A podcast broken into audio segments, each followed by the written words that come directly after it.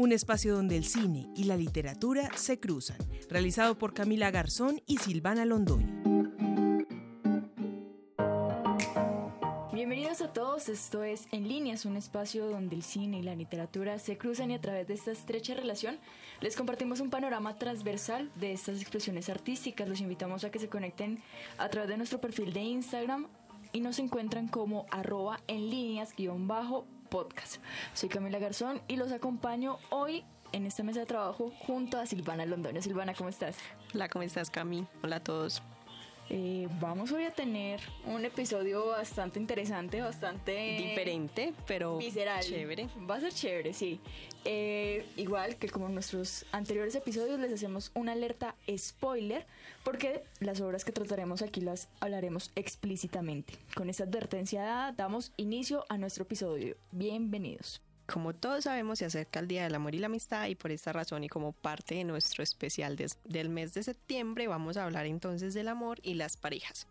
Pero esta vez, dependiendo de nuestras obras literarias, van a ser comas diferentes y la película es considerada una de las mejores de los años 2000. De hecho, hoy vamos a tocar un género literario que no habíamos tocado hasta el momento, pero va a ser bastante interesante. Hoy hablaremos específicamente de la película el eterno resplandor de una mente sin recuerdo, que fue lanzada en el año 2004 y que es interpretada por Jim Carrey y Kate Winslet. También vamos a hablar del amor de pareja a través de un género bastante romántico como lo es la poesía. Y vamos a tomar específicamente dos obras del escritor uruguayo Mario Benedetti. De hecho, vamos a hablar principalmente, vamos a iniciar en esta ocasión con la película. Cambiamos un poquito el guion para hoy y vamos a empezar a hablar de la película y más adelante hablaremos de la relación con las obras literarias escogidas para hoy, Silvana. ¿Cuál es esta película? Pongamos a toda la gente en un primer punto para que conozcamos todos de qué se trata esta película. Bueno, y me gusta mucho tener que empezar con la película ya que siempre es mi parte favorita y en este caso no estamos lejos de esto. Y esta película entonces fue dirigida por Michelle Gondry. Tuvimos varias opciones de películas para traerles en esta ocasión, una desde el cine arte argentino, que ahorita hablaremos de ellas, hasta grandes producciones de cine o de Hollywood. Pero decimos elegir esta por el trasfondo que esta puede tener y por su mensaje más allá de lo que vemos normalmente en la película. Es que de hecho, si nos ponemos a pensar en las películas eh, de de parejas, muchas de ellas tienen ese contexto como principesco, como eh, vivirán felices para siempre o del rechazo total, pero esta película trae una forma de, de visualizar el amor, de visualizar el olvido, de visualizar las parejas desde un punto de vista diferente. Pero aquí hagamos un resumen breve de lo que es la película para que nuestros oyentes sepan más o menos de qué estamos hablando. Esa película fue contada de forma no lineal, o sea que cuentan hacen unos saltos para seguir diferentes historias. Entonces, la película nos muestra una pareja, Joel y Clementine. Una pareja que se conocen un día en una fiesta en la playa y un día, sin pensarlo, después de una pelea, una de ellas decide borrarse de la memoria a la otra parte. Y es por esto que empieza toda la historia o todo ese trasfondo que puede tener la película de esa borrada de memoria que decía hacerse Clementine. Esta historia nos muestra una facción o una parte de amor y, desamor, del olvido, del odio, del cansancio que también se vive dentro del amor. De hecho, eh, aunque en un principio nos muestran un amor muy casual, bastante bueno en teoría, de hecho las, las partes se complementan bastante bien, tanto Joel como Clementine se congenian muy bien entre ellos dos y esto pues los lleva a tener una relación digamos que entre comillas bastante bonita eh, se va convirtiendo en un en una especie de hoyo negro, en una especie de un enredo donde a la final los dos se terminan cansando de lo que de lo que han formado y los dos desean salir de hecho de este espacio.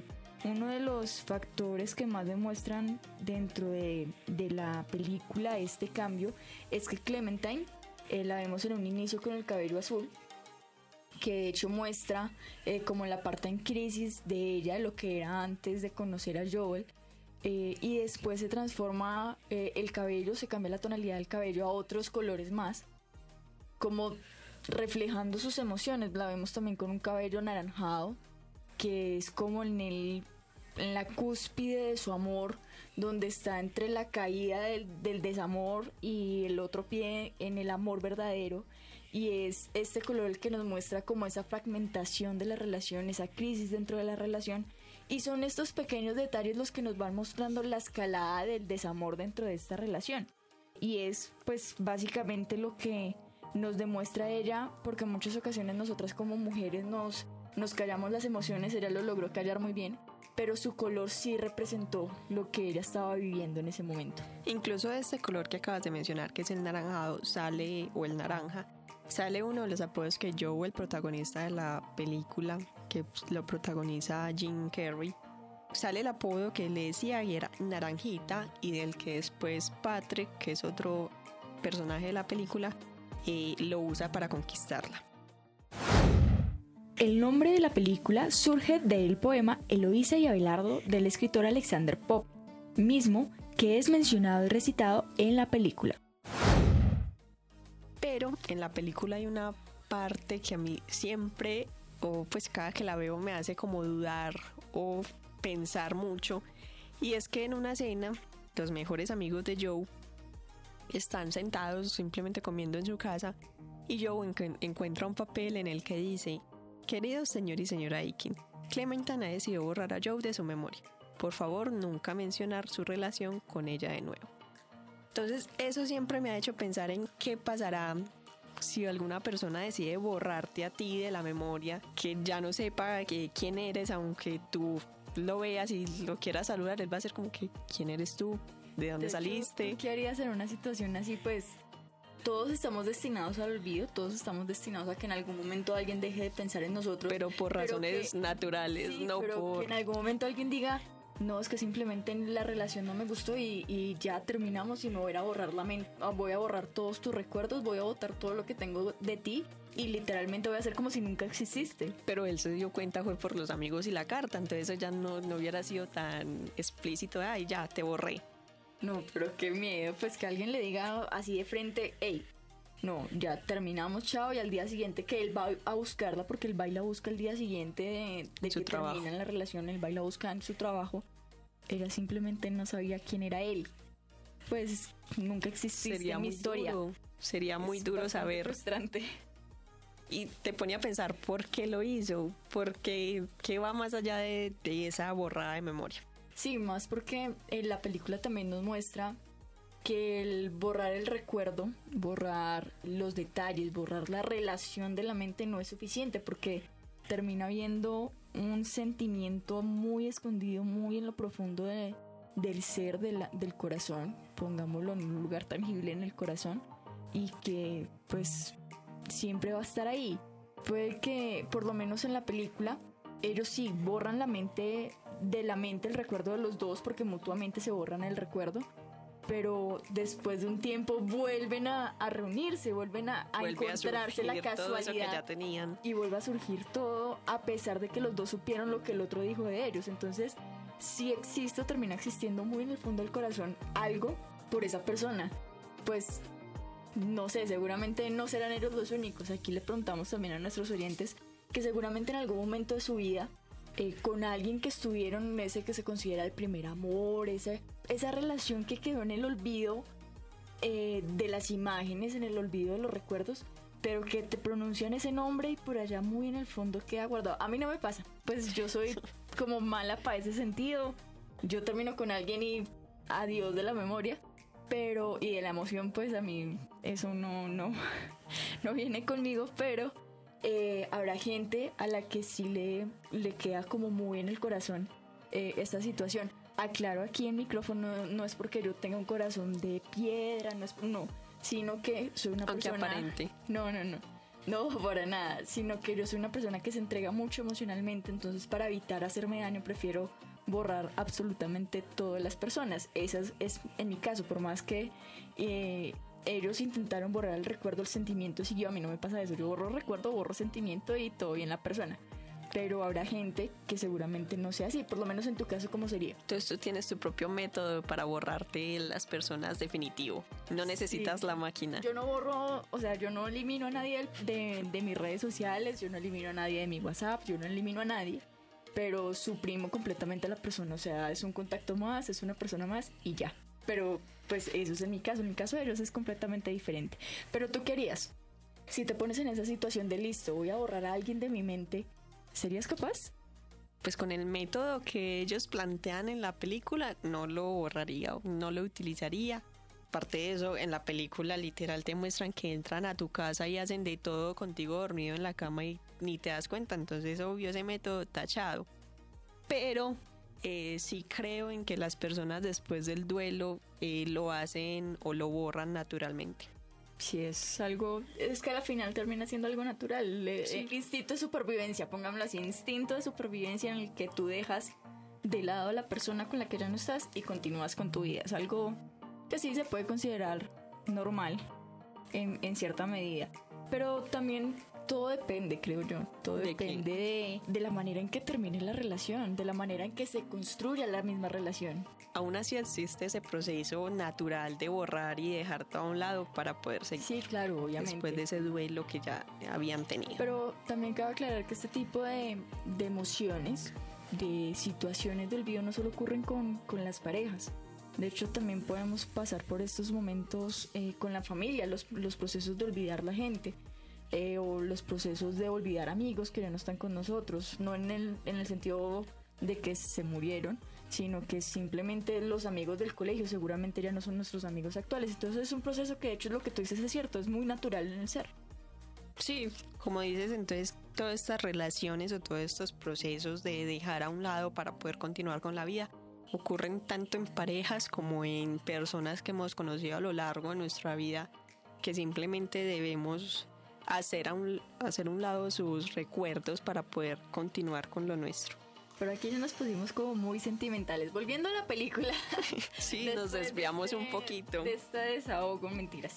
Después de esta reflexión, porque de hecho es necesario para entender lo que concierne a la película, la película también tiene muchos elementos eh, bastante, digamos que graciosos. Lo que tú mencionabas ahorita, de que se meten a tu casa y, te borran literalmente la memoria con una máquina. O sea, aparte de que la tecnología del 2004, 2003, digamos que fue que se eh, realizó la producción, al 2020 ha cambiado mucho, pues el computador que tenían no era el más. El casco de pronto en este momento ya puede ser un poco más pequeño, pero aún así te dopan en tu propia casa, hacen de todo sin que te des cuenta. permiso total, o sea, hacen un allanamiento ilícito te conectan a una máquina y literalmente una persona se sienta en el computador y va borrando uno por uno los recuerdos o las imágenes del mapeo que hacen de tu cerebro de la reacción de la persona. Entonces, aquí entenderán los psicólogos que hacen esto de las imágenes más seguido.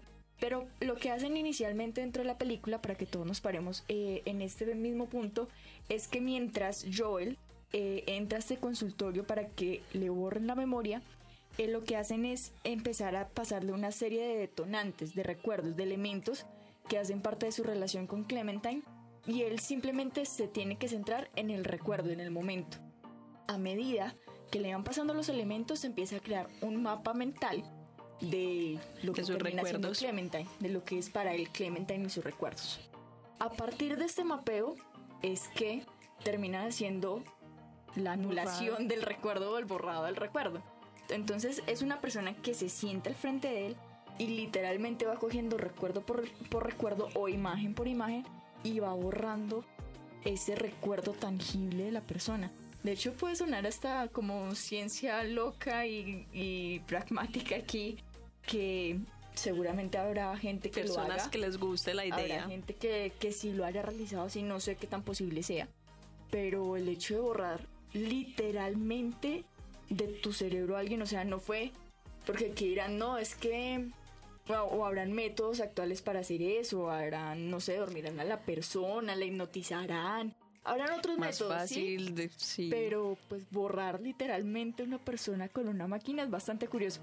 Cabe preguntar, ¿quién lo haría? ¿Quién lo haría? Y a cada oyente, ¿a quién borraría? O sea, porque también podemos pararnos en ese, en ese punto de decir, oiga, sufrí tanto con esta pareja que quisiera borrarla de mi mente. O sea, también sería una forma de desahogo supremamente genial para muchos. Pero no sería tanto desahogo porque literal estás cortando el proceso por... No, porque ya lo borraste y no existió, o sea... Pero dejaste el proceso a la mitad. No, porque para otra persona sí puede ser como, ay, me borró de la mente y por qué. Pero para muchos ese tipo de, de soltar las cosas tan drástica seguramente puede que, que sí funcione. Aquí los que están casados, divorciados, con pareja, con novio, novia, lo que sea, nos dirán, pues, qué tan difícil puede ser eso de, o qué tan viable puede ser eso de borrar a alguien completamente de la mente. Bueno, luego nos responden en nuestro Instagram quién borraría a otra persona con este método. Pero es bastante interesante esta película, los invitamos a que la vean porque aquí contamos elementos muy generales, contamos elementos poco minuciosos, pero es interesante porque como decíamos al principio, terminan volviendo a estar juntos. O sea, se borraron mutuamente y terminaron juntos de nuevo. Igual quedó esa pequeña chispita, puedes decir, que aunque la borraras, queda una chispa y cuando se reencontraron lo sabían. Sí, sentían muy en el fondo de su corazón que aún se pertenecían mutuamente. Pero eh, aquí también podemos ya empezar a relacionar las obras literarias, porque aunque existen innumerables libros de novelas, crónicas, biografías, cuentos que hablan sobre el amor de pareja, tocamos un género bastante interesante en esta ocasión. De hecho, vamos a hablar de los poemas. Vamos a hablar de aquel género que de hecho, per se su esencia es muy romántico.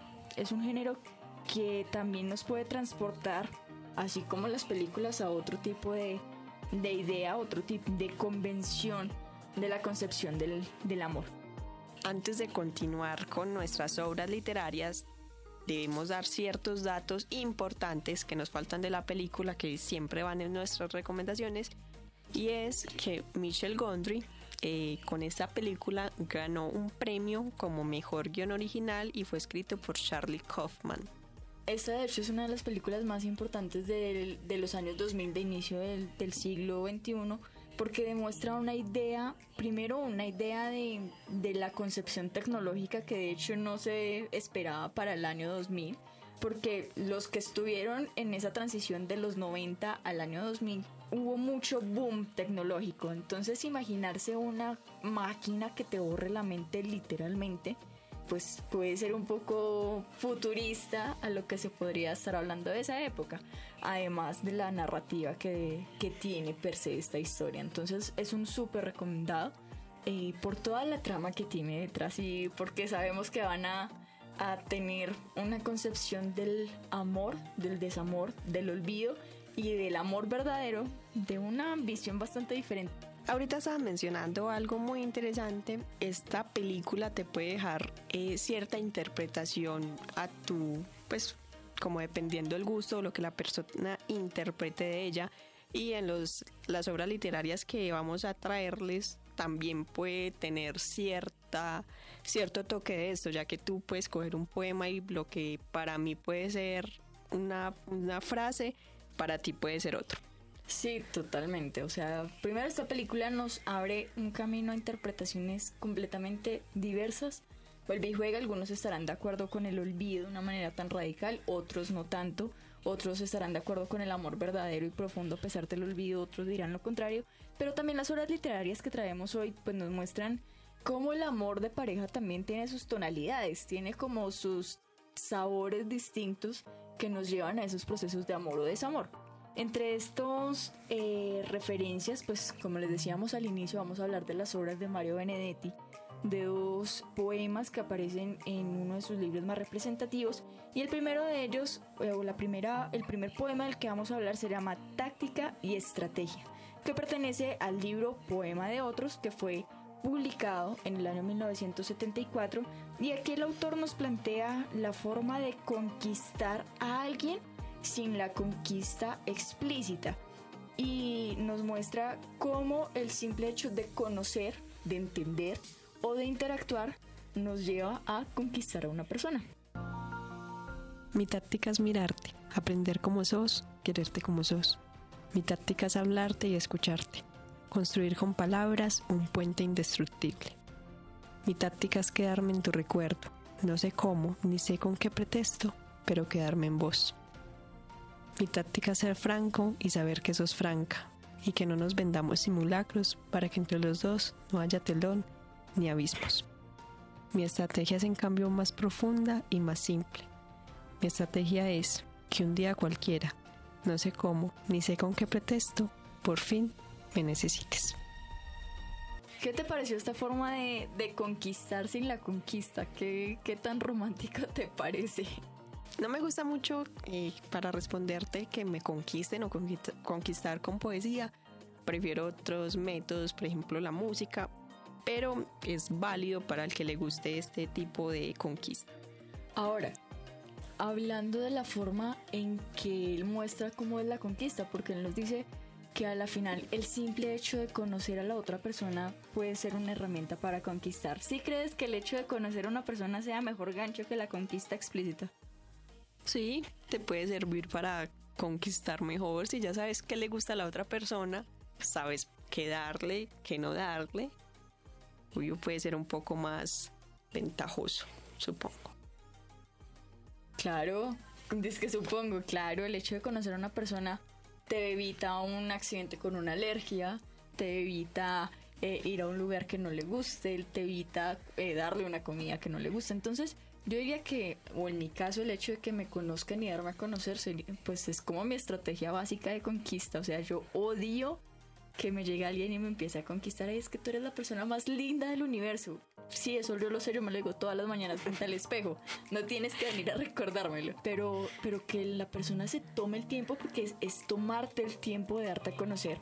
Es algo muy importante. De hecho, alguna vez leía, no me acuerdo ahorita el autor, que decía que el mejor regalo que uno le puede dar a otra persona es darse a conocer porque uno no le permite abrirse a cualquier persona. Entonces, el hecho de que alguien se tome el tiempo de escucharte tus miedos, de escucharte tus, tus alegrías, de escuchar de tu familia, de tus sueños, escuchar de tu proyección de vida, pues yo creo que es bastante importante y se me hace una manera más certera de conquistar. Aquí no le estoy dando pista a nadie ni nada por el estilo, pero es una buena manera de, conocer a otra persona. Pueden tomar nota los que estén ahí interesados. Toman nota. No, no, no, no. Pero el otro poema eh, nos muestra una cara diferente de, las relaciones.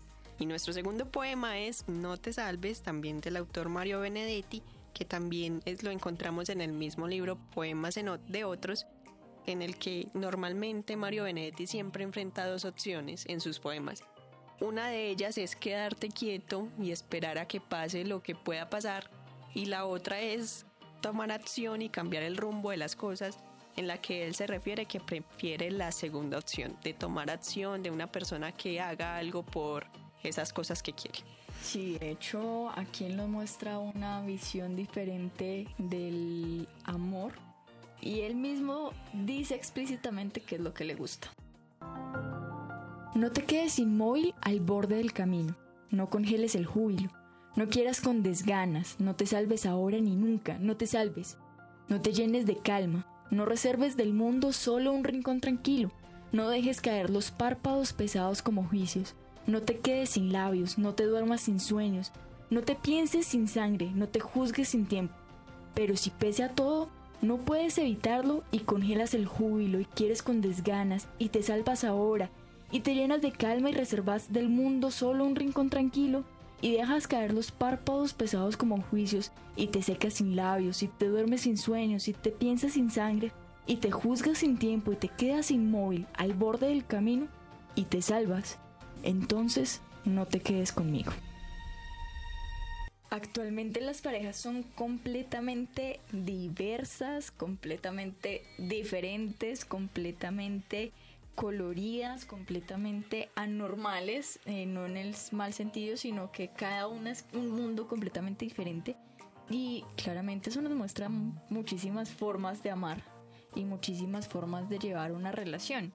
Y creo que logramos encajar esto en nuestras recomendaciones de hoy. Logramos tener una relación un poco más tradicional, eh, como la de la película, a pesar de que toman acciones completamente extravagantes, pero también logramos tomar una postura un poco más romántica, pero también una eh, un poco más efusiva. Entonces, aquí vemos que cada relación, que cada pareja que existe en el mundo es completamente única como las personas que hacen parte de ella, pues porque obviamente el amor eh, es tan envolvente, tan propio, tan inmenso, tan intenso, tan efímero y tan diferente en cada una de las personas. El simple hecho de ser una persona diferente a otra, pues lo vuelve un mundo completamente diferente, que claramente no es suficiente solo con educarnos en el amor, sino también educarnos en el desamor, porque somos felices diciéndole eh, a los niños pequeños, no es que tú vas a encontrar a tu pareja ideal y se van a casar y van a tener muchos hijos y van a ser una familia feliz, pero nunca le enseñas a los niños que también existe algo que se llama el desamor, que existe algo que te va a hacer doler, existe algo que te va a fracturar el corazón, pero que no es malo porque eso también te ayuda más adelante a formarte emocionalmente o a ganar una madurez emocional frente a las relaciones que vas adquiriendo. Entonces, no es solo, y la invitación es esa a los papás que nos escuchan, no solo le enseña a sus hijos a lo que es el amor y cómo se vive el amor y cómo se expresa el amor, sino también a cómo son esas facciones del desamor que nos vamos a encontrar, no para desanimar a las personas, sino para decirles que también hay algo que se llama desamor y que también existe esto que puede que en algún momento lo vivas y lo tienes que afrontar de diferentes maneras. Mario Benedetti recita algunos de sus poemas en alemán en la película El lado oscuro del corazón. Pero no queremos dejar atrás esas películas o libros que también habíamos visto para traerles como recomendación y se las traemos eh, de esta manera dándoles el título para que ustedes puedan buscarla y leerla o ver. Estas obras nos muestran el amor también de pareja, pero en formas más o en historias más diferentes a las que les hemos traído. Nuestra primera recomendación es del cine arte argentino llamado El lado oscuro del corazón, película que toma como base los poemas de Mario Benedetti, dos de ellos sobre todo que les hemos traído el día de hoy, y también clásicos como La novicia rebelde, Titanic y Votos de amor.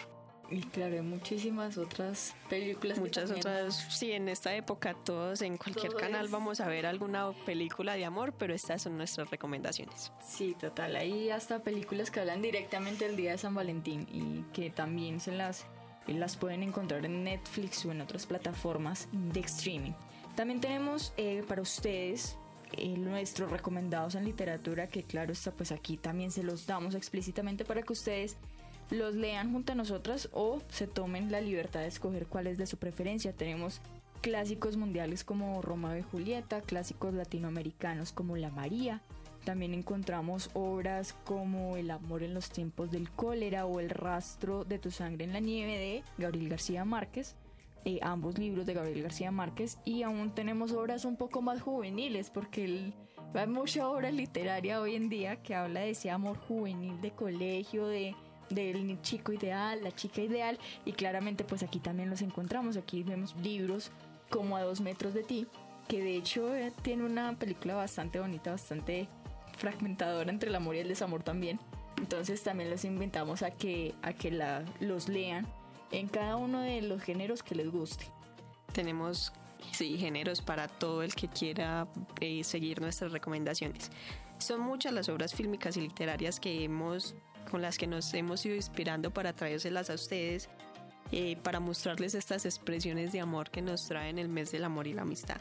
Por eso los invitamos a que nos sigan en nuestro podcast en Instagram, arroba en líneas guion bajo podcast, en el cual nos pueden hacer eh, más recomendaciones sobre libros o películas. Estaremos pendientes a sus comentarios. Claro, aquí también nos podrán encontrar, no solo estamos en Instagram, que es nuestro perfil oficial, sino que también nos encuentran en Spotify y en Anchor. Son dos plataformas para audio donde pueden encontrar nuestro podcast. Silvana, se nos fue muy rápido el tiempo en este tema de parejas, aquí hay muchísima tela para cortar, pero les invitamos a cada uno de ustedes a que sea parte de esto a través de sus lecturas, a través de visualizar las películas que más les guste sobre esta temática. Y claramente, Silvana, gracias por estar de nuevo conmigo. Gracias, Cami, a ti. También quiero preguntarles a los que ya hayan seguido nuestras sugerencias cómo les han parecido. Sí, porque hemos visto nos han llegado comentarios de fotos que se han leído los libros que hayamos recomendado o las películas que, que, hemos recomendado. Exacto, entonces los invitamos a todos a que por medio de nuestras redes sociales eh, nos etiqueten en sus historias, nos cuenten qué libros han leído, qué películas eh, sugeridas por nosotras también han visto y también los comentarios que tengan sobre nuestro programa. Estamos abiertas eh, a leerlos o escucharlos en su defecto. Gracias a todos por acompañarnos en En Líneas, donde el cine y la literatura convergen. Recuerden estar siempre conectados a través de nuestro perfil en Instagram, que nos encuentran como arroba en líneas guion bajo podcast. Y claramente nuestro podcast en Spotify y Anchor, en el que cada ocho días hablaremos transversalmente de estas bellas artes. Esta es una historia que quedará entre líneas. En líneas, un espacio donde el cine y la literatura se cruzan.